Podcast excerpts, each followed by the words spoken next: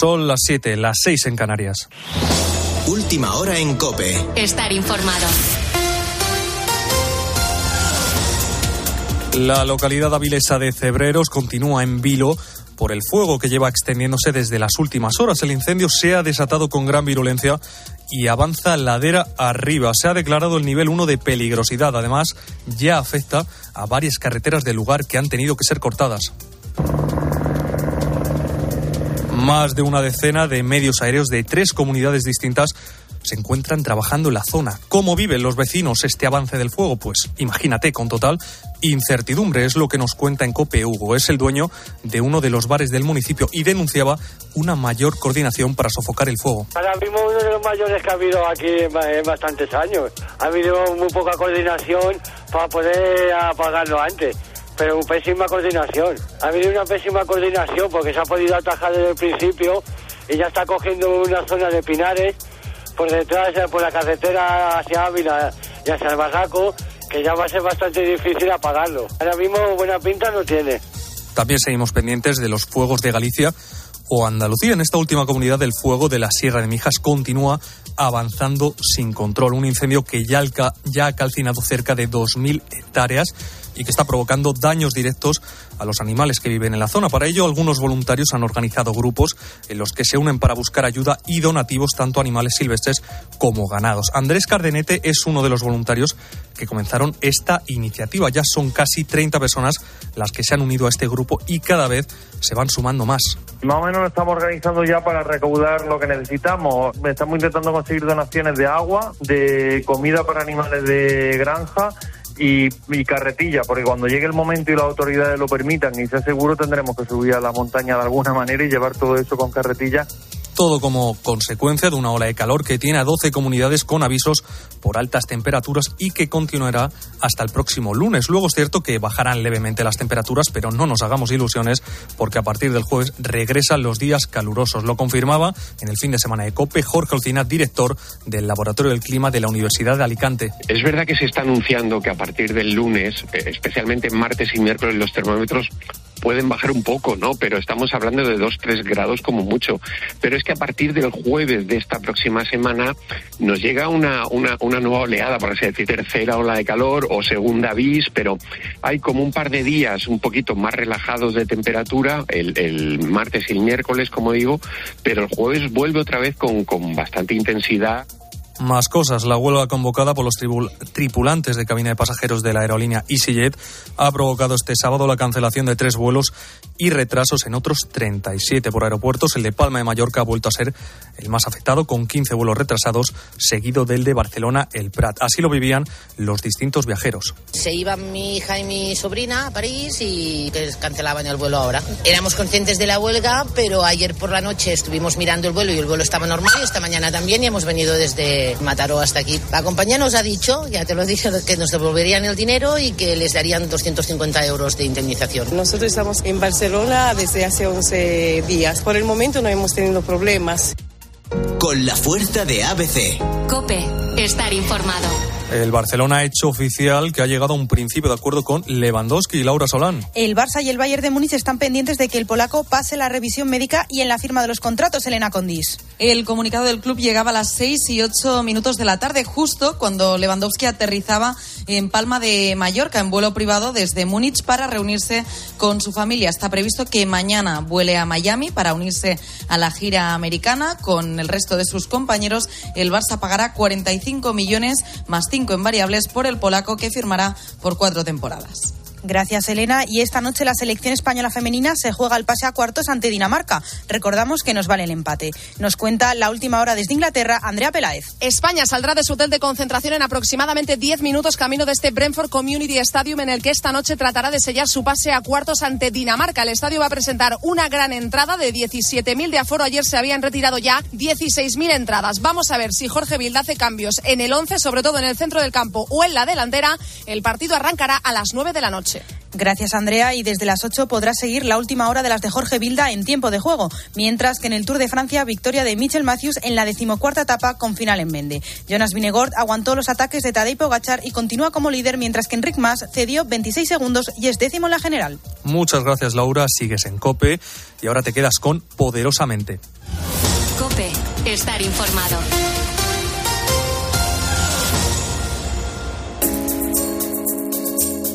Muy buenas, bienvenidos a otro programa de Poderosamente. Un espacio donde la ciencia, la psicología, el comportamiento se dan la mano y donde también destacadas figuras de estos campos nos regalan sus conocimientos. Ya vais a ver en el día de hoy lo que viene. Siempre hemos intuido, ¿no? Yo creo que sí. Como muy posiblemente lo que comemos o bebemos puede influir sobre nuestra mente. Un mejor estado de ánimo, menor ansiedad. Yo creo que todos tenemos identificados ciertos alimentos, ciertas cuestiones que nos cambian un poquito. En definitiva, nos aportan cierta plenitud. Pero ahora viene justamente el meollo del programa de hoy. En los últimos años se han subido al carro del bienestar otros conceptos con los que ni siquiera soñábamos. Microbiota, microbioma, alimentos inteligentes, suplementos, pero para liarla aún más también estamos viendo como las bacterias, esos pequeños seres vivos que cohabitan con nosotros, y no, no nos referimos a las mascotas, también son responsables de cómo nos encontramos. ¿Qué hay que comer? ¿Cómo hay que comerlo? ¿Qué podemos hacer para potenciar lo positivo? ¿Sabéis qué? Todo suma. Así que bienvenidos a Poderosamente. José Miguel Gaona. Poderosamente. Cope, estar informado.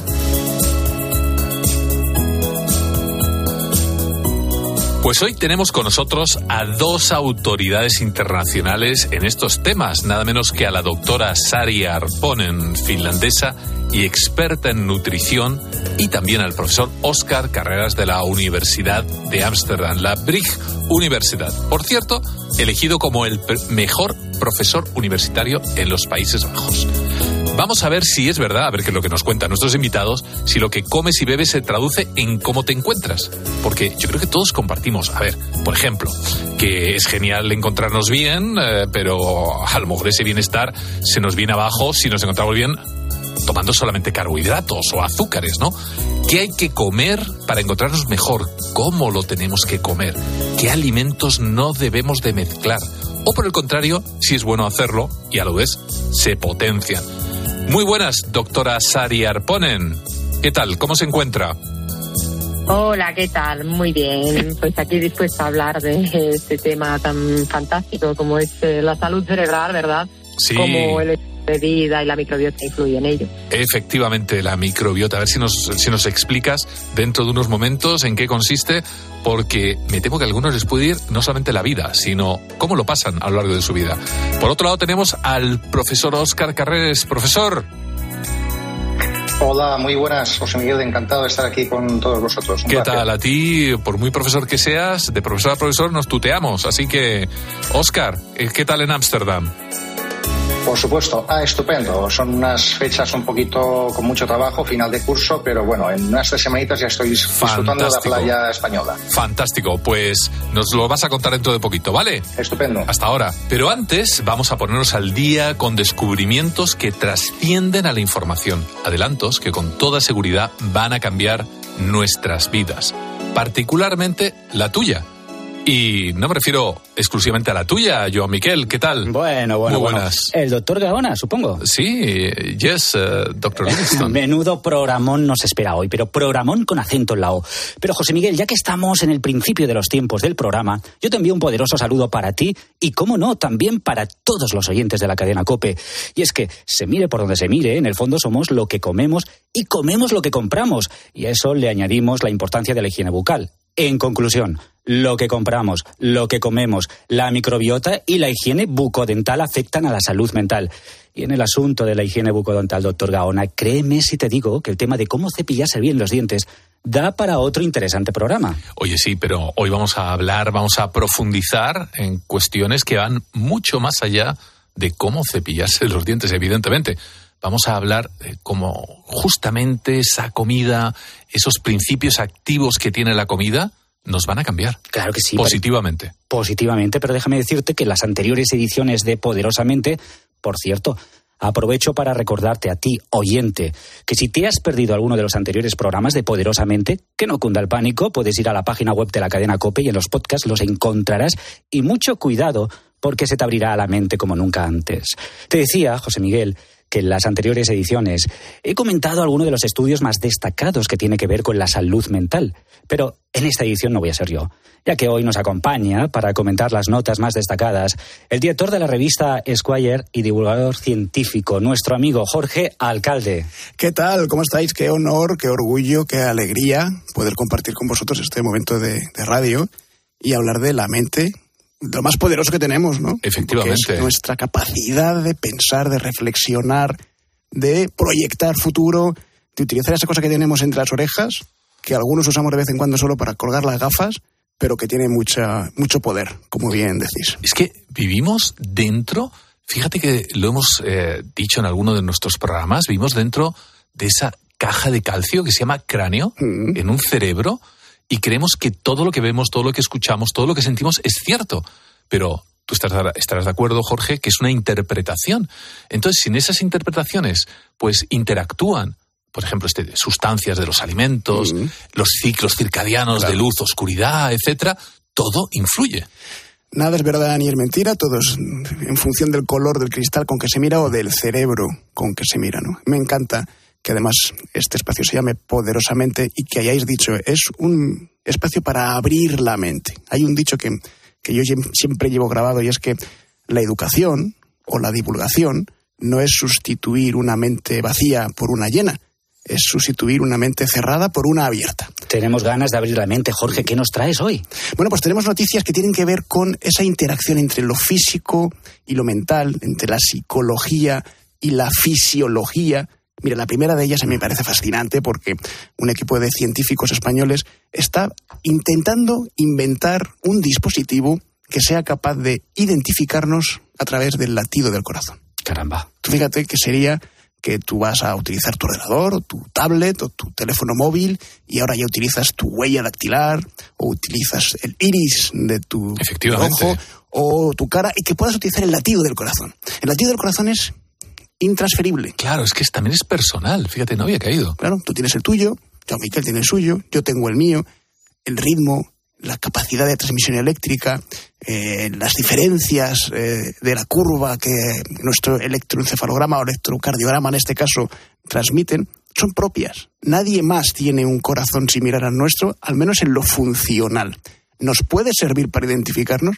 Bueno, yo creo que eso es fantástico. ¿eh? algunos retos. ¿eh? evitamos lo que sale en las pelis, que los malos siempre, lo siento, le cortan el dedo. Tú has visto también esas películas. le cortan el ¿eh? dedo y lo ponen en el sensor justamente de la huella digital. Por eso se acabaría. Pero eso da mucho miedo, ¿eh, Jorge, lo que nos cuentas. Bueno, miedo en, algún sentido. Mira, y esto es lo que tiene que ver con la mente humana. Porque no estáis un aparato que al fin y al cabo es un, dispositivo electrónico para hablar de la mente humana. Los científicos que están trabajando en ello estar empezando a imaginar que el latido de nuestro corazón depende de nuestro estado de ánimo, de si tenemos alguna enfermedad o no, incluso de nuestro sexo. El, latido del corazón de una mujer en algunos procesos hormonales no es lo mismo que el del hombre en unos procesos hormonales, de manera que ahí es posible que cuando alguien nos identifique por el latido del corazón esté sabiendo de nosotros más de lo que nosotros queremos contar. Fantástico. Está sabiendo algo de nuestra mente también, a través del corazón. Y eso da miedo, bueno, da miedo. Pero también abre posibilidades fantásticas, ¿no? Porque abre la posibilidad de que haya otra herramienta más para conocer la mente, que no solamente sea, como bien vosotros sabéis, pues toda la arsenal de herramientas psiquiátricas y psicológicas que tenemos, sino que quizás el latido del corazón, quién sabe si una pulserita como estos smartwatch que hay, que son capaces de detectar el latido, también digan algo de nuestra personalidad. ¿Os imagináis en los aeropuertos, José Miguel, en vez de quitarte los zapatos y quitarte, pues eh, déjame mirarte el corazón a ver si tú eres quien eres, dícese? Ah, bueno, eh, claro, una, una manera de identificar. En el banco. Dios mío, también, también me da susto, ¿eh? que al final te tengan tan, tan fichado que hasta por escucharte el latido de corazón saben quién eres. Y es que en el fondo el corazón tiene razones que la razón ignora. imagínate. Ahí la has dado, ahí la poco poesía. Eso es sí, sí, señor. Eso es muy bonito. Bueno. Siguiente, ¿qué más? Venga, vamos a ver, tenemos, os voy a dar a elegir podemos hablar de la piel humana o podemos hablar de un animalito que lleva un montón de años sin encontrar novia. ¿Por qué empezamos? Pues quizá por el órgano más grande. Justo, que ese es nuestro, que la piel humana. ¿A estas horas se puede hablar de Cinco kilos, ¿eh? me ah, parece que pesa en un adulto. Kilos, dos metros cuadrados, algo así. O sea, si nosotros extendiéramos nuestra piel tendríamos para una alfombra para el salón. Es realmente grande, son dos metros cuadrados. El órgano más grande y posiblemente el órgano más sensible, el órgano más conectado con nuestro mundo. Es nuestra frontera, la mente, eh, la, piel. Es nuestra frontera. Eh, todo lo que pasa fuera de la piel es otro. La verdad que la piel además es esa barrera, ¿no? Que nos eh, tiene, nos mantiene a salvo. Realmente, si lo piensas fríamente, es milagroso que estemos vivos. Eh, porque estamos rodeados de bacterias, de virus, de millones de cosas, y esa piel actúa tan finita, tan finita, actúa como una, una impermeabilización, que no es impermeable como todos sabemos, ¿no? Pero respecto como una, una barrera de defensa, ¿no? De un castillo. Es nuestra protección. Y hasta ahora no se ha podido imitar. Más o menos las máquinas han imitado mm, la visión humana. Hay los ordenadores que reconocen objetos, los robots pueden reconocer objetos cuadrados de colores diferentes, eh, se ha imitado el sonido de la voz. Todos sabemos los dispositivos electrónicos que te hablan y que te reconocen a ti por tu voz. Se han imitado incluso las, partículas que nos permiten oler.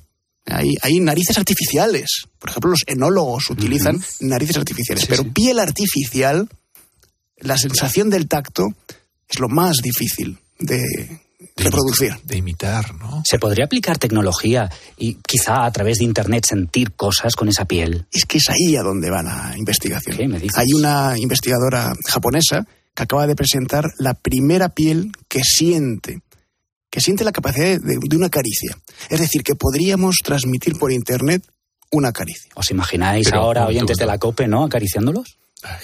Pero, bueno, si no, tenemos que tener un poquito de confianza. ¿Por qué? Hombre, tampoco vas a liarte a acariciar aquí a los oyentes de la COPE a estas horas.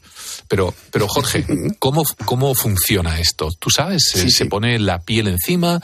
¿Sería aplicable a lo mejor a la realidad virtual? ¿Al futuro metaverso? Exactamente. Fíjate, lo que hace falta son dos cosas. Por un lado, un dispositivo que imite físicamente a la piel. Es una especie de tejido formado por fibroblastos, los mismos que el de la piel, humana, por queratinocitos, es decir, las mismas células que nos dan la protección a nuestra piel, que están encima de una gelatina, una gelatina muy fina. Y con eso se podría crear, de momento han creado solamente un dedito, lo, suficiente para llenar un dedo humano, pero se podría crear un guante completo. Y ese guante, conectado a un dispositivo electrónico, transmitiría las sensaciones del tacto a distancia. Yo toco en este momento esta mesa, este sonido, y de repente esta misma sensación se transmite a la mano de alguien que está al otro lado del mundo. Qué. O al otro lado del universo en el futuro. Eso tiene miles de aplicaciones, se me ocurren, ¿eh? Sí, por ejemplo, aplicaciones para las personas que han perdido la sensibilidad. Que han tenido, por ejemplo, una quemadura muy grave y han perdido la capacidad táctil podrían recuperarla. O aplicaciones para personas que están siendo sometidas, esto lo conocéis muy bien por los tratamientos que se hacen para recuperar después de un accidente cerebrovascular. Se utilizan videojuegos. Sí. Videojuegos que te, permiten reactivar la capacidad de neurona. Y sabes, también se me ocurre para a lo mejor mm, cierto tipo de trastornos, eh, a lo mejor psicológicos, neurológicos, de autismo, en el que el tacto, la cercanía, se utiliza mucho en la terapia con animales, por ejemplo, ¿no? El acariciar, el sentir, esa, esas sensaciones táctiles activan zonas del cerebro que tienen que ver muchas veces con la empatía, con los sentimientos también. Hmm, claro, es que nuestra piel va conectada directamente a nuestras emociones. Tenemos trillones de sensores en la piel, capaces de detectar el que se pose un mosquito. La, capacidad de presión es tan sutil que se pose un mosquito en la piel y lo notas. Eso también se transmite al cerebro y también se transmite, como tú bien dices, al estado emocional. Hablando de sentimientos de la piel, me pareció escuchar un lindo gatito. ¿Has dicho algo de un animal que lleva muchos años sin sexo? Sí, es un saltamontes. Saltamontes. Un saltamontes. Guanababa. Guanababa se llama. Guanababa. Guanababa Virgo. Todos entendemos por qué porque lleva 250 millones de años sin aparearse. Pero, pero un momento. Cuando te refieres al saltamontes, que es un pobre saltamontes desgraciado que está en, medio de un desierto, o, es, o, es, una variedad de saltamontes? Es a su especie, ah, evidentemente. este pobre de 250 millones de años. Me imaginaba al pobre Baobá, ¿cómo? cómo? Guanababa Virgo. Oh, me lo imaginaba al pobrecito Guanababa en medio del desierto con ojitos tristes, ¿no? Diciendo, Dios mío, llevo 250 millones de años y un día eh, a dos velas. Pues su especie lleva 250 millones de años reproduciéndose sin sexo. Y es un caso único porque en los animales superiores El sexo es fundamental para la supervivencia. El sexo tiene sus cosas buenas y malas. ¿eh? Hay que reconocer que es una actividad que requiere mucha energía. Algunos animales pierden toda la energía en el esfuerzo por aparearse. Algunos mueren. Algunos mueren, como la- el macho de la mantis religiosa. Puede transmitir enfermedades de transmisión sexual, puede producir defectos congénitos, unirse los ADNs del macho y de la hembra. Tiene sus contrapartidas, pero a pesar de ello, es la mejor estrategia de supervivencia porque al unirse precisamente un ADN de un macho y una hembra, se genera un individuo único que no se parece a ningún otro y por lo tanto la diversidad permite protegernos de enfermedades. Sin embargo, hay animales muy chiquititos o bacterias que se duplican a sí mismos, se clonan sin necesidad de sexualidad. O sea, no se, no se tienen que aparear. El problema es que estas comunidades generalmente duran muy poco. Por eso, precisamente, porque como son tan poco diversas, llega un parásito, llega un virus, llega un enemigo, encuentra la debilidad de su ADN y los mata a todos de golpe. Claro, claro. Ese es el problema de cuando una especie, una población tiene un ADN similar.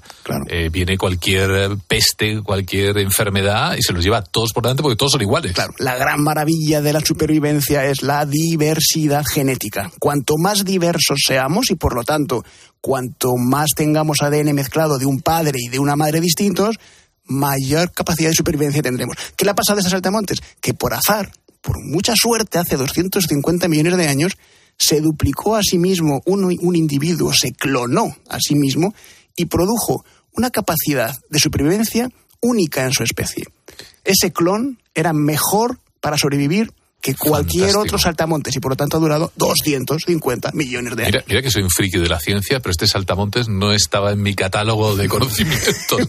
Pobrecito el Guanarapá. 250 millones de años, no sé si eso debería ser legal, 250 millones de años sin sexo, pero ¿existe alguna otra especie que se le pueda equiparar en cuanto a eso? En cuanto a especies superiores, es decir, estamos hablando ya de invertebrados o vertebrados superiores, eh, de insectos, de mamíferos, por supuesto, no existe ninguna igual. Pero sí existen especies mucho menores, de bacterias, eh, de virus y de algunas anémonas que se clonan a sí mismas se- o se reproducen por partenogénesis o por esporas, es decir, que son fotocopias idénticas de su ADN y por lo tanto el padre, el hijo, el nieto y el tataranieto son idénticos, genéticamente. El milagro de la vida, ¿eh? Efectivamente. Nunca mejor dicho. Eh, ¿Qué más, Jorge, vamos a hablar de mente y en este caso vamos a hablar de cuando la mente se pone malita. De una de las enfermedades que sabéis que es más creciente y todavía un misterio para la ciencia, que es el Alzheimer. ¿Qué está ocurriendo con el cerebro de los seres humanos para que aumente la prevalencia del Alzheimer en nuestra generación? Pero conociendo ese tipo de cuestiones, también podemos tener la contrapartida, ser positivos, evidentemente, y hacer lo imposible para retrasarlo o, si es posible, no sufrirlo. Y en esas direcciones donde viene una noticia que acaba de salir publicada en una prestigiosa revista científica en la que se dice que los hábitos de vida condicionan nuestro riesgo de padecer Alzheimer. Sabéis que el Alzheimer todavía es una enfermedad cuyo origen no se conoce del todo. Hay una parte física que produce el Alzheimer, esa acumulación extraña de unas proteínas, vamos a decir unos palabras, para una que se llama beta amiloide y otra que se llama proteína tau. Estas dos proteínas, estas moléculas, se acumulan de manera extraña en el cerebro de algunas personas, generan una especie de ovillos que hacen que las neuronas no se comuniquen igual de bien entre sí como una persona sana. Pero ¿qué es lo que produce ese aumento de estas proteínas? ¿Qué es lo que está pasando en el cerebro de una persona que tiene Alzheimer para que estas proteínas beta amiloide y tau aumenten? No lo sabemos. Sigue siendo un misterio. Algunas investigaciones empiezan a decir que, aunque pueda haber componentes genéticos y alguna predisposición genética, también los hábitos pueden tener que ver con esto. Por ejemplo, ¿qué hábitos, Jorge? Por ejemplo, y mucho que ver con el tema de este programa, la alimentación. Una dieta equilibrada puede retrasar la aparición de los síntomas del Alzheimer. El abuso de alcohol, el abuso del tabaco. Y un hábito que por desgracia no es un hábito, es una obligación para muchos millones de personas en el mundo, que es ser pobre. La situación socioeconómica menos favorecida parece que también favorece la aparición del Alzheimer. ¿Y a, tra- a través de qué mecanismos crees tú que la pobreza, que evidentemente tiene una relación con innumerables enfermedades, pero en este caso del Alzheimer, que es la baja estimulación, es cierto tipo de la alimentación que justamente estamos pobre a lo mejor en proteínas, en ciertos aminoácidos, Mm. en ciertas sustancias como los omega 3, por ejemplo, que tienen que ver muchísimo con el desarrollo correcto a nivel neurológico. Has dado en el clavo porque es una mezcla de esas dos cosas. Evidentemente la estimulación, la educación, el vivir una, una- una vida en la que pues la educación, el ocio, el mm, pensar en ti mismo, el no tener estrés, favorece que tu salud mental sea mejor. Pero algunos estudios han relacionado también el consumo de algunas sustancias, como por ejemplo algunos polifenoles que están, por ejemplo, en el té o que están en el chocolate. Se ha descubierto, por ejemplo, en Estados Unidos la población afroamericana tiene una prevalencia de Alzheimer mayor que la población blanca. Y no se sabía muy bien por qué. Pero sin embargo, entre la población afroamericana, los que más té consumen están más protegidos. Y se ha pensado que preci- precisamente el uso de esos polifenoles pudiese también tener algo que ver.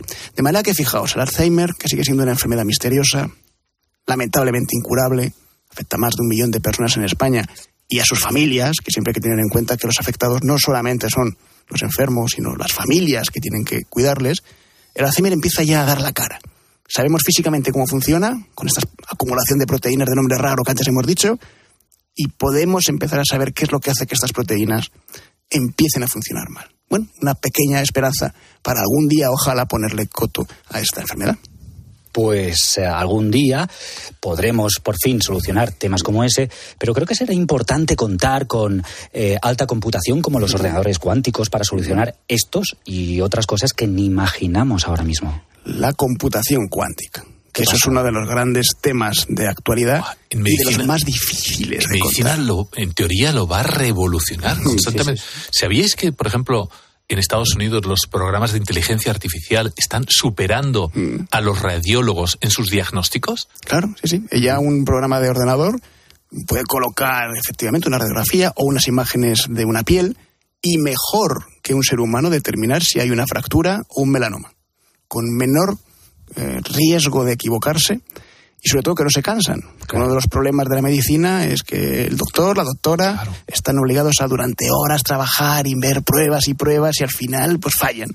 Y un ordenador no falla. Así estamos viendo estos últimamente, esos inmensos estudios con miles de, por ejemplo, de resonancias magnéticas, eh, que a nivel humano sería prácticamente imposible revisarlas una a una, es una tarea tediosa, y que sin embargo estamos viendo mm, estudios con doscientos y pico mil eh, resonancias. Digo, Dios santo, pero bueno, ¿tienen ahí un, un estadio de fútbol revisándolas? No, es justamente un ordenador. Pero en este caso, Jorge, estos ordenadores cuánticos, ¿por dónde, por dónde llevan los Es que tiros? serían capaces de hacer eso, pero miles de veces más rápido o con miles de veces más imágenes. Porque un ordenador normal, los que tenemos todos en casa, todos sabemos que funcionan a través de una cosa que se llama bits, los bits de información.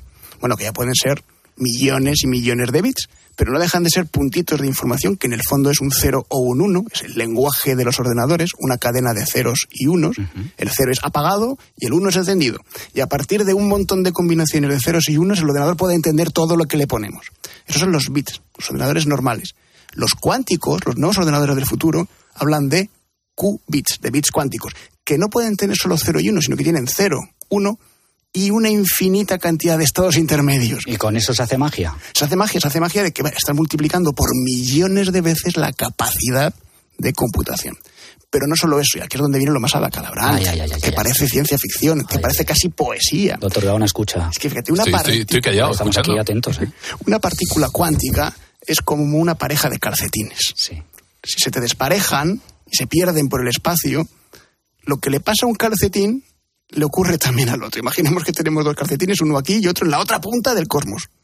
Yo le doy la vuelta a mi calcetín, que es verde por dentro y rojo por fuera, y automáticamente el calcetín en la otra punta del cosmos cambia también de color. ¿Qué me dices? Eso se descubrió en la física cuántica, lo descubrió un señor llamado Max Planck hace mucho, que ocurre con las partículas cuánticas. Una partícula en el universo yo la modifico y en la otra punta del cosmos, si está emparejada, pasa lo mismo. ¿Qué ocurre?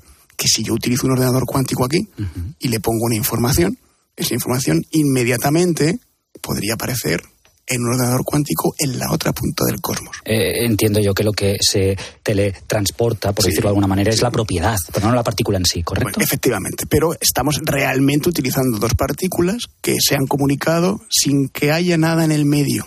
no ha habido ningún medio a través del cual la información ha pasado automáticamente. La velocidad de procesamiento es brutal y dicen algunos, yo no me lo creo, ojalá fuese así, si en vez de con partículas de ordenador, de ordenador lo hiciésemos con nuestras partículas, nuestras moléculas, nuestros átomos, podríamos hacerlo de las películas como Star Trek. Mm. Teletransportar también objetos, seres humanos. Como, como escuche eso Elon Musk, que está con el Hyperloop, el tren, y ahora Es escucha capaz. que un ordenador cuántico lo hace. Tú dale ideas, que es capaz de conseguirlo. Bueno, falta Oye, mucho, pero Oye, en, quién sabe. eh, cuando he estado trabajando con Michael Persinger en Canadá, hacíamos no exactamente teletransportación, pero fíjate qué curioso, hacíamos emisión fotónica a ciertas bacterias y ciertas células, particularmente una cepa cancerosa, eh, se les estimulaba, emitían luz. Las teníamos enlazados con campos magnéticos con otras células que estaban a 10 kilómetros y las que estaban a 10 kilómetros, cuando estimulabas unas, las otras emitían luz. Lo podías ver con un fotomultiplicador. Dirás, bueno, ¿y para qué sirve eso? Están diciendo los oyentes. Pues imaginaros por un momento que podemos estimular o destruir ciertas células en un momento determinado y esa por ese emparejamiento cuántico pues hacer que un tumor, cánceres o cualquier tipo de historia por esa especie de simpatía cuántica pues caput. Ciencia ficción total, ciencia, ficción. ¿eh? Jorge. ¿Qué nos espera? Empecé con una mente pequeñita, has entrado tú y mi mente ha ido creciendo, creciendo, la tengo poderosa. A punto de explotar. ¿Te ha crecido la cabeza, John Miguel? Mucho, mucho. Con Ya lo veo. Claro. Es el efecto de lo cuántico. Bueno, eh, Jorge, esperamos verte dentro de poco, si Dios quiere. Será un placer, claro que sí. Nos hemos quedado estupefactos, sin palabras, de hecho. Hasta la próxima, Pues nos callamos entonces, sin palabras. Ha sido un placer, un abrazo fuerte. José Miguel Gaona. Poderosamente. Cope, estar informado. Pues ya tenemos con nosotros a la doctora Sari Arponen desde Finlandia, al profesor Oscar Carreres desde Ámsterdam, desde la Brig Universitet, y vamos a ver si nos iluminan un poquito el coco en relación a qué es la microbiota, qué es el microbioma y cuáles son sus diferencias, doctora Sari Arponen. La microbiota y el microbioma suenan muy parecidos, efectivamente. Hay un sutil, eh, hay una sutil diferencia, ¿no? La microbiota es todo ese conjunto de microorganismos que tenemos en el cuerpo, sobre todo en el intestino, pero también en la boca, en la piel. Y el microbioma sería un concepto más amplio porque también incluye el genoma de todos esos microorganismos, incluso las sustancias que fabrican, y esas sustancias son las que van a mediar las funciones de ese microbioma, ¿no? Como fabricar vitaminas o fabricar ah, neurotransmisores incluso, Esa- ¿no? que, la- que las Y- fabrican, entre otras cosas, compartiéndolas con nosotros. Sí, claro, fabrican esos neurotransmisores. Es verdad que mucha gente, por ejemplo, se obsesiona luego con la serotonina. Dicen, la serotonina viene del intestino en un 90%. Es verdad, pero muchos de esos neurotransmisores no van a atravesar luego la barrera hematoencefálica, no es que lleguen al cerebro, pero eso no quiere decir que no sean súper importantes para nuestra salud. Efectivamente. Oscar, ¿qué relación puede haber entre la microbiota oral y la salud física en general? Pues mira, José Miguel, eh, en, eh, cuando tenemos un estado, una microbiota oral en estado de eubiosis, que se llama, es un equilibrio que favorece la, la salud de ese ecosistema, de esa zona, como es la cavidad oral, pues si se altera este equilibrio, que es lo que se denomina una disbiosis, pues entonces puede aparecer la enfermedad. Esta enfermedad a nivel oral estaríamos hablando de lo que es la, la caries dental, producida por, por una múltiple, eh, múltiples especies de bacterias, pero sobre todo la Streptococcus mutans tiene un, un papel importante, pero es también la enfermedad periodontal, que es esa enfermedad que afecta a los tejidos de soporte del diente en su hueso alve- alveolar. Y son lo que llamamos gingivitis y periodontitis, o sea, la inflamación de las encías y la inflamación de los tejidos que soportan el diente. Esa es la Bueno, parte, pues en este caso- Oscar, odontológica, evidentemente, ¿no? Esa es la parte odontológica. ¿Y qué, qué Pero, relación claro, puede eh, tener esto, a su vez, con la salud física y, bueno, y también, por supuesto, con la salud mental? Eso es, eh, en, el, caso de la periodontitis, que es lo que vulgarmente se conoce como la, la diarrea, pues cuando estamos en una situación ya crónica, en la parte interna de la encía, eh, pues se produce una serie de ulceraciones que eh, suponen una situación que se denomina boca permeable. Eso significa que las bacterias, en este estado de periodontitis, pues pueden pasar desde la boca a la circulación sistémica ¿eh? indicios de que puedan provocar enfermedades sistémicas a distancia. ¿Y cuáles pueden ser estas enfermedades? Bueno, producidas por las bacterias y por sus propias toxinas, o bien por la estimulación del sistema eh, inmunológico. Bueno, pues a, a distancia de la boca, las alteraciones eh, físicas que se pueden producir como consecuencia de esa periodontitis, pues estamos hablando eh, casi en casi todos los órganos y sistemas. Enfermedades cardiovasculares, eh, aterosclerosis, infartos, diabetes de tipo 2 y obesidad, infecciones respiratorias, eh, fibrosis hepática, hígado graso no alcohólico, en embarazadas un riesgo de parto prematuro, enfermedades neurodegenerativas como Parkinson o Alzheimer, e incluso, e Estos, incluso Oscar, son descubrimientos eh, de los últimos años, ¿no? Me imagino. Incluso, perdona, es que te he cortado justo lo más interesante. Sí, sí, no, no, son descubrimientos que se están haciendo en los, en los últimos años, están apareciendo cada vez más, más artículos, existe cada vez más evidencia de, estas relaciones. Había, se había estudiado mucho la relación entre la microbiota eh, intestinal y a nivel del sistema nervioso central, pero la microbiota oral está adquiriendo un papel muy, muy interesante. Fíjate, en esta relación que os comentaba de, de enfermedades o de patologías que puedan surgir como consecuencia de esa periodontitis, pues también estamos en enfermedades oncológicas como el cáncer de colon, donde se está viendo que la bacteria eh, Fusobacterium nucleatum pues puede tener un papel muy, muy importante. En el caso del cáncer de páncreas, la bacteria Porphyromonas gingivalis, muy presente en estas periodontitis. A mí me gustaría Incluso ya hacer- cáncer oral. Y qué, gustaría qué hacer una- importante lo que acaba de decir Oscar. ¿eh? Por supuestísimo, pero me está hablando es de un bacterias. vuelco, es un vuelco en la medicina. ¿Existe, doctora Arpón, en alguna bacteria que sea buena o son todas malas?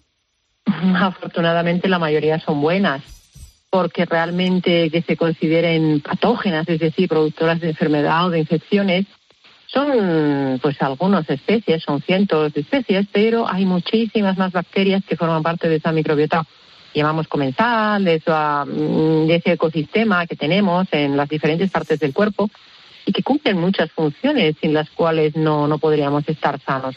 Por ejemplo, seguro que a mucha gente le suenan las bifidobacterias, ¿verdad? Que son, eh, que incluso podríamos hablar de una bifidización, que es la adquisición de esas bifidobacterias cuando somos bebés, gracias a la leche materna fundamentalmente. Luego tiene mucha fama, por ejemplo, la Kermansia mucinífila, que el doctor Carlos López Otín en España ha investigado muchísimo esta bacteria, que es muy interesante para mantener una buena capa de moco en el intestino, que se está estudiando en relación a su efec- eh, por sus efectos en el metabolismo, incluso por ciertos eh, efectos que podrían llegar a estar relacionados con un envejecimiento saludable, aunque es verdad en que incluso esta bacteria, aunque sea buena, si está en mucho exceso en un ecosistema intestinal desequilibrado, podría llegar a dar problemas.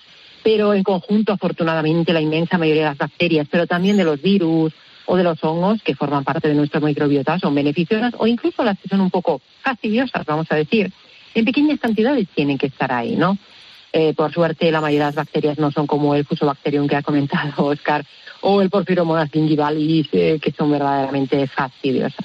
José Miguel, ¿tú tienes algún tipo de intolerancia? Porque me pregunto yo por qué hay tanta intolerancia hoy en día, por ejemplo, al gluten y cosas de estas. Ah, qué susto me No, dado. hombre, te has mirado así, digo yo. No, claro. Eh, pues que yo sepa, no, pero, pero realmente yo creo que todos tenemos algún grado de intolerancia a algún tipo de sustancia. Todos notamos a veces que nos cae mal algo. Y no sé si será eso, eh, Sari Arponen, eh, por ejemplo, cuando notamos que nos cae ese alimento de manera usual, de manera mecánica, mal, eh, puede ser una intolerancia, ¿no? Sí, puede ser una intolerancia que es diferente del concepto de alergia, es también diferente del concepto de celiaquía, que es una enfermedad autoinmune producida por el gluten, ¿verdad? La intolerancia tiene más que ver, efectivamente, sobre todo cuando es de repente uno se hace intolerante a la lactosa o incluso al ajo, la cebolla, las coles. Pues esto tiene más que ver con un desequilibrio de la microbiota y a menudo se relaciona con un desequilibrio, una disbiosis muy concreta que es el SIBO, el sobrecrecimiento bacteriano en el intestino delgado porque ahí en el intestino delgado también tiene que haber bacterias, pero no tiene que haber tantas como en el intestino grueso. Y se sabe que cuando sucede esto es más fácil que fermenten cierto tipo de alimentos en el intestino delgado, dando muchos problemas. Claro, claro, claro, claro. Pero bueno, vamos a ser eh, positivos, doctora Seriar Ponen y, y Oscar Carreres. Eh, hablamos de las bacterias, de las malas, de no sé qué, no sé cuánto. Vamos a, a ser positivos, a ser prácticos, además. ¿Qué es lo que podemos hacer para favorecer a las bacterias buenas? A ver, Oscar. Bueno, pues en, nuestro caso, en el caso de la, microbiota oral, pues es importantísimo una correcta higiene oral. Y cuando habla de correcta higiene oral, es muy importante destacar que muchísima gente cree que eh, tiene una higiene oral correcta, pero que está completamente equivocada. No se cepilla de forma adecuada, no usa el cepillo adecuado, no usa una limpieza interproximal adecuada y es importante que el odontólogo y el higienista dental, pues, eh, a cada paciente de forma individual le den el, mejor consejo. Y muy importante, los colutorios. eso, eso te iba a decir, estaba pensando justamente en eso, digo, vamos a ver, un colutorio, imagino que se llevará por delante, a lo mejor a las buenas, a las malas, ¿no? Eso es, los colutorios que se usan muchas veces de forma indiscriminada, eh, pues hay que usarlos solamente si es necesario. Son coadyuvantes en la higiene oral. Eh, estos, como, como por ejemplo el dicluconato de clorexidina, eh, pues es un antiséptico muy potente y mata tanto las bacterias buenas como, como las malas, pero también las mueras.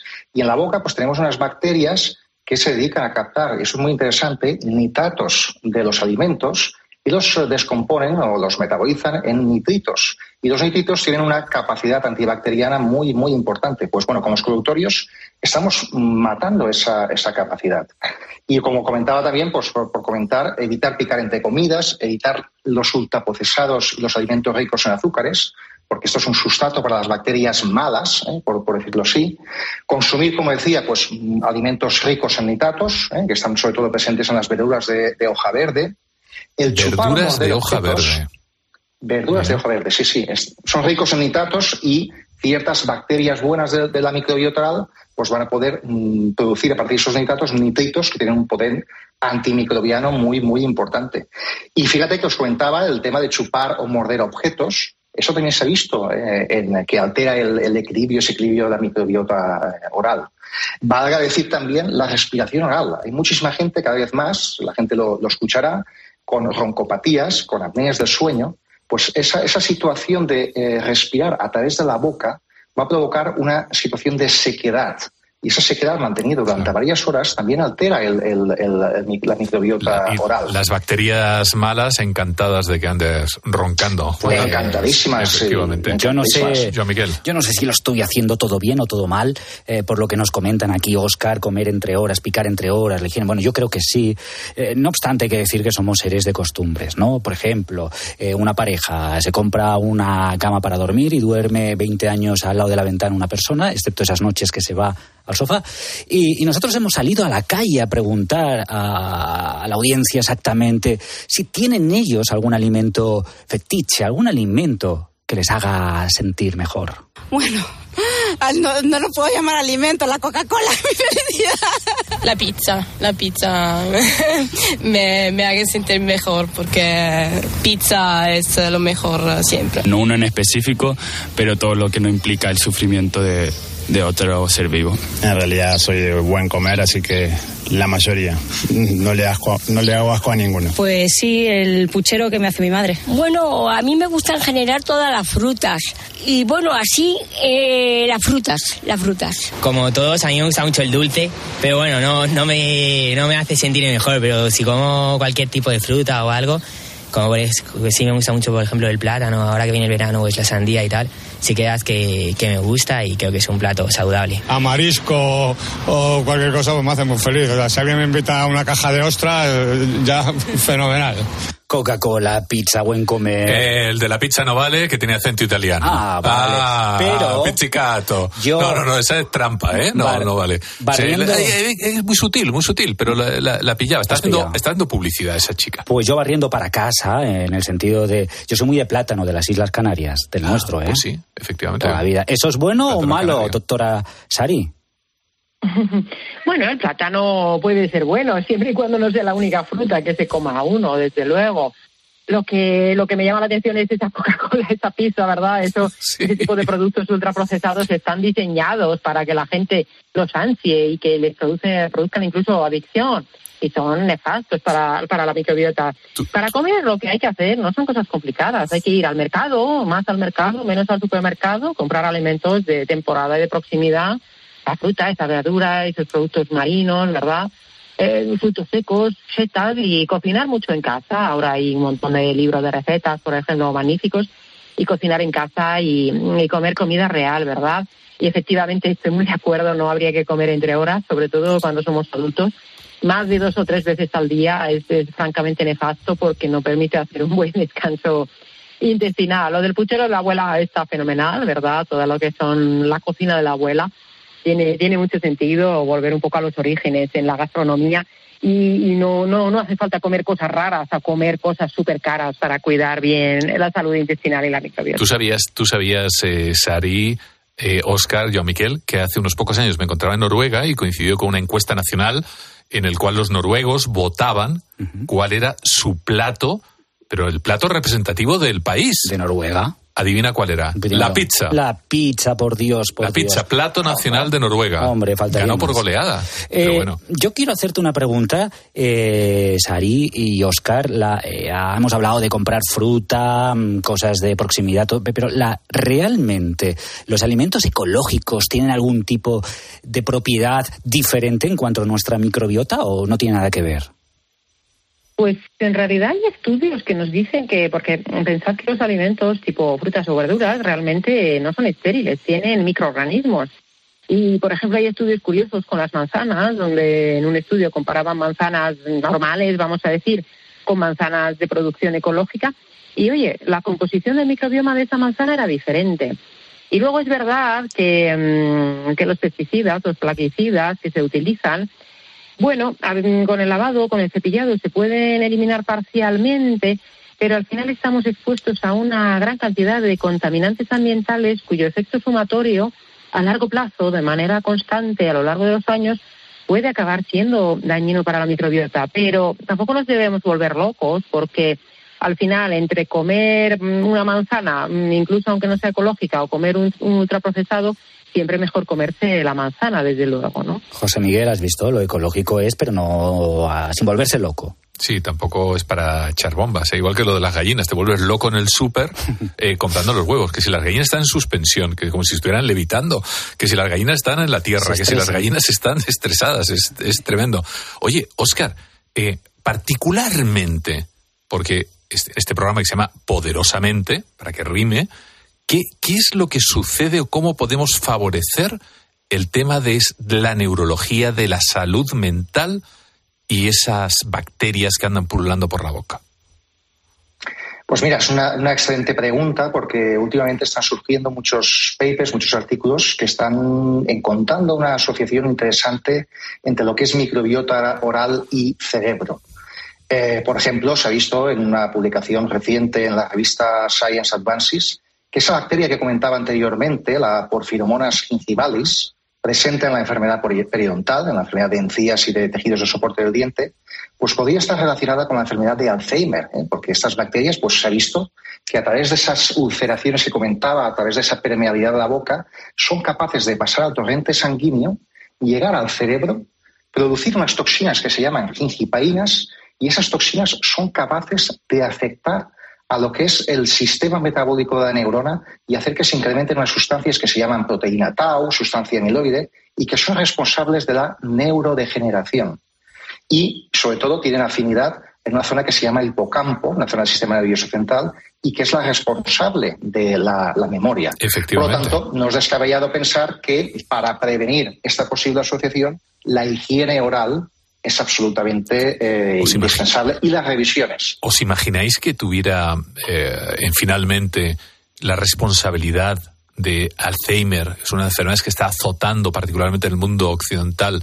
Tuviera que ver justamente con esas bacterias orales.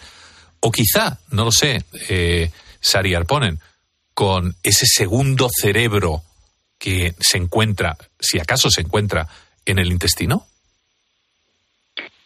Sí, cada vez hay más estudios, desde luego. Hay que pensar que efectivamente estoy totalmente de acuerdo que la microbiota oral es fundamental porque mm, el, intestino empieza en la boca y la microbiota intestinal también depende mucho de cómo está la microbiota oral.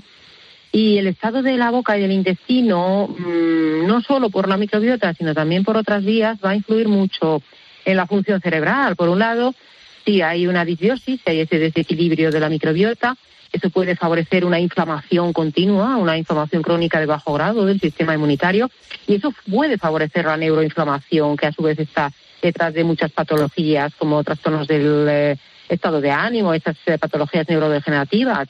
También la alimentación y un mal estado de la microbiota puede influir en que haya un estrés oxidativo excesivo y claro, esto para el cerebro tampoco viene nada bien. Bueno, estamos Además, hablando, también- perdona, doctora Arponen, que nos quedamos sin tiempo eh, de cosas que vienen bien, cosas que no vienen bien, pero me gustaría lanzaros una pregunta a los dos. Eh, por favor, que nos están escuchando miles de personas aquí en la cadena COPE, tres consejos rápidos, básicos, en una palabra que debemos hacer, doctora Arponen, para el tema de la salud de la microbiota y Oscar, para la higiene. Tres consejos rápidos, por favor, cada uno de vosotros. Mm, Alimentación de temporada de proximidad a base de comida real, uno. Dos, hacer más ejercicio físico, huir del sedentarismo a tope. Y el tres, mm, desconectar de las redes sociales y tener contacto real con personas de verdad en entornos naturales. Eh, Oscar. Estupendo a lo que ha comentado la doctora Ponen, pues yo añado una revisión mínimo una vez al año al odontólogo, aunque no se tenga dolor. Una encía sangrante, recordad, no es una encía sana. Que el odontólogo nos asegure una correcta higiene oral, que nos supervise mientras estamos cepillando, lo estamos haciendo bien, no lo estamos haciendo bien. Y ya, muy recientemente, a lo que ha comentado la doctora Ponen, añado el uso de, el posible uso de probióticos específicos para la cavidad oral que eh, han surgido al mercado y que parece ser que frente a la caries, periodontitis, halitosis o periimplantitis, esa infección alrededor de los implantes dentales, está dando muy buenos resultados. Fantástico. Seis consejos totalmente sabios, seis consejos que van a cambiar la vida literalmente a los oyentes de Poderosamente. Hasta la próxima, amigos. Un placer. Hasta luego. Un fuerte abrazo. Ha sido un gusto, a cuidarse mucho. Bueno, yo, Miquel, estamos llegando ya justamente a esta salida, esta recta final, que después de hablar de cuestiones de alimentación y digestivas, no me atrevo casi a mencionar el nombre. Interesante, no, interesantísimo. Lo siguiente, Lo siguiente, ¿eh? gente importantísima, qué pasada. José Miguel, yo me voy a ir emulando el famoso cántico olímpico aquello de ella tiene poder, ella tiene poder, nuestra mente es poderosa, nuestra mente tiene poder. Hasta ahí, ¿lo vas a dejar ahí? Hasta aquí puedo leer. Dios santo de Gracias. mi corazón. Bueno, hemos tenido un programa interesantísimo. Hemos tenido a Jorge Alcalde, eh, con el que hemos recorrido realmente toda la actualidad científica. ¿Cómo se puede identificar a alguien por el sonido del corazón? Es que es algo realmente que da que pensar. Esa piel humana que va a irrumpir en situaciones como el metaverso, que nos va a alterar, que a lo mejor nos va a poder hacer viajar incluso por sitios lejanos y tener ese tacto de ese musgo que puede estar en Finlandia o Dios sabe dónde o llegar a tocar, ¿por qué no? Un iceberg en Groenlandia.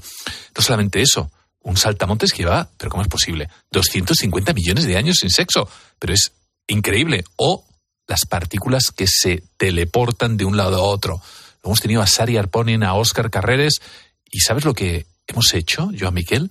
Hemos hecho que el sistema inmunitario por fin saliese del armario porque realmente nuestra salud empieza en esa boca, con esas bacterias que quizás estén conectadas, fíjate, con nuestro cerebro, que va a influir y que además tendremos muchísimos descubrimientos en los, no solamente ya años, sino incluso en los meses venideros. Hemos asociado esa salud oral con la salud general y la salud mental.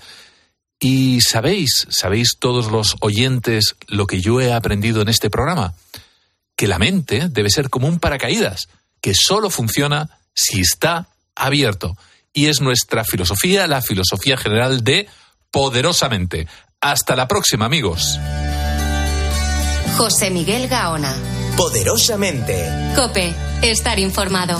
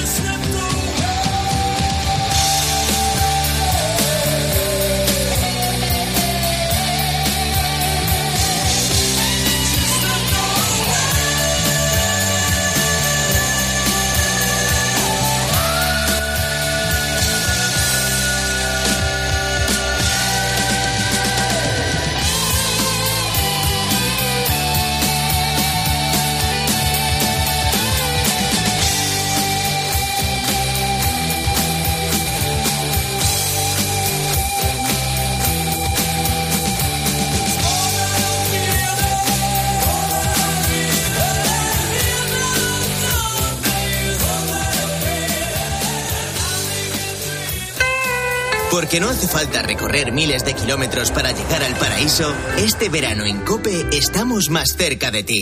Con la última hora. El día que nos desalojaron se metió por la tarde el fuego en el pueblo. Porque Pero también con Herrera en Cope. David, buenos días. Hola, buenos días a todos, felicidades. Con la tarde, la linterna, el partidazo de Cope y el mejor entretenimiento los fines de semana a las 7 de la tarde con Jorge Bustos, José Miguel Gaona y el humor de Alex Clavero. Pero está en el primer programa del mentidero JJ Vaquero. Tú te defines como cómico de bar. Totalmente. Menos cuando pido un préstamo en el banco, que digo guionista. Sumérgete en el verano de Cope. También en cope.es, en redes sociales y en tu móvil. Protección. Ayuda para que una persona o cosa estén en buenas condiciones. En Alquiler Seguro somos especialistas en ofrecer protección a propietarios. Tenemos a tu inquilino perfecto y te garantizamos el cobro puntual de las rentas el día 5 de cada mes, manteniendo el 0% de morosidad. Infórmate en alquilerseguro.es. Alquiler Seguro. Protección a propietarios. Escuchas Cope. Y recuerda, la mejor experiencia y el mejor sonido solo los encuentras en cope.es y en la aplicación móvil. Descárgatela. Estrena tus vacaciones con tu nuevo coche en Ocasión Plus. Más de 5.000 coches disponibles con descuentos de hasta 6.000 euros y solo hasta fin de mes. Las mejores oportunidades vuelan. Ocasión Plus, 47 centros a nivel nacional. Localiza tu centro más cercano en ocasiónplus.com. Abierto sábado y domingo. Todos los días tienen algo bueno. Por ejemplo, hoy puede ser que descubras Farline, mañana que lo añadas a tu rutina de cuidados y pasado que notes los resultados. Acércate a tu farmacia habitual y descubre todos los productos de salud y cuidado personal. Farline, calidad y confianza en tu farmacia. Este verano, los sábados y los domingos a las 7 de la tarde, el mejor entretenimiento lo encuentras en Cope. Las tardes más divertidas las pasas con Alex Clavero en El Mentidero. Cristina Pardo, ¿cómo estás? Muy bien. Y tus fotos con Rajoy creo que tengo una de... Le veo que empieza a pasear por las calles de Logroño y que le meten a una frutería que se llamaba Pedro. Y entonces dije yo, esta es la mía. Y digo, pero presidente, que le han metido a una frutería que se llama Pedro. Y me dijo, pero este es el bueno. Pero también conversando con Jorge Bustos sobre cuestiones actuales en Considerando en Frío. Ante la pregunta de si somos felices, quizás solo quepan dos respuestas verdaderamente honestas. No y no lo sé. O desvelando los misterios de nuestro cerebro con José Miguel Gaona en Poderosamente. Resulta que cuando haces ejercicio, todas esas zonas motoras que están por debajo de la corteza cerebral, obviamente se estimulan. Este verano, los sábados y los domingos a las 7 de la tarde, el mejor entretenimiento lo encuentras en Cope.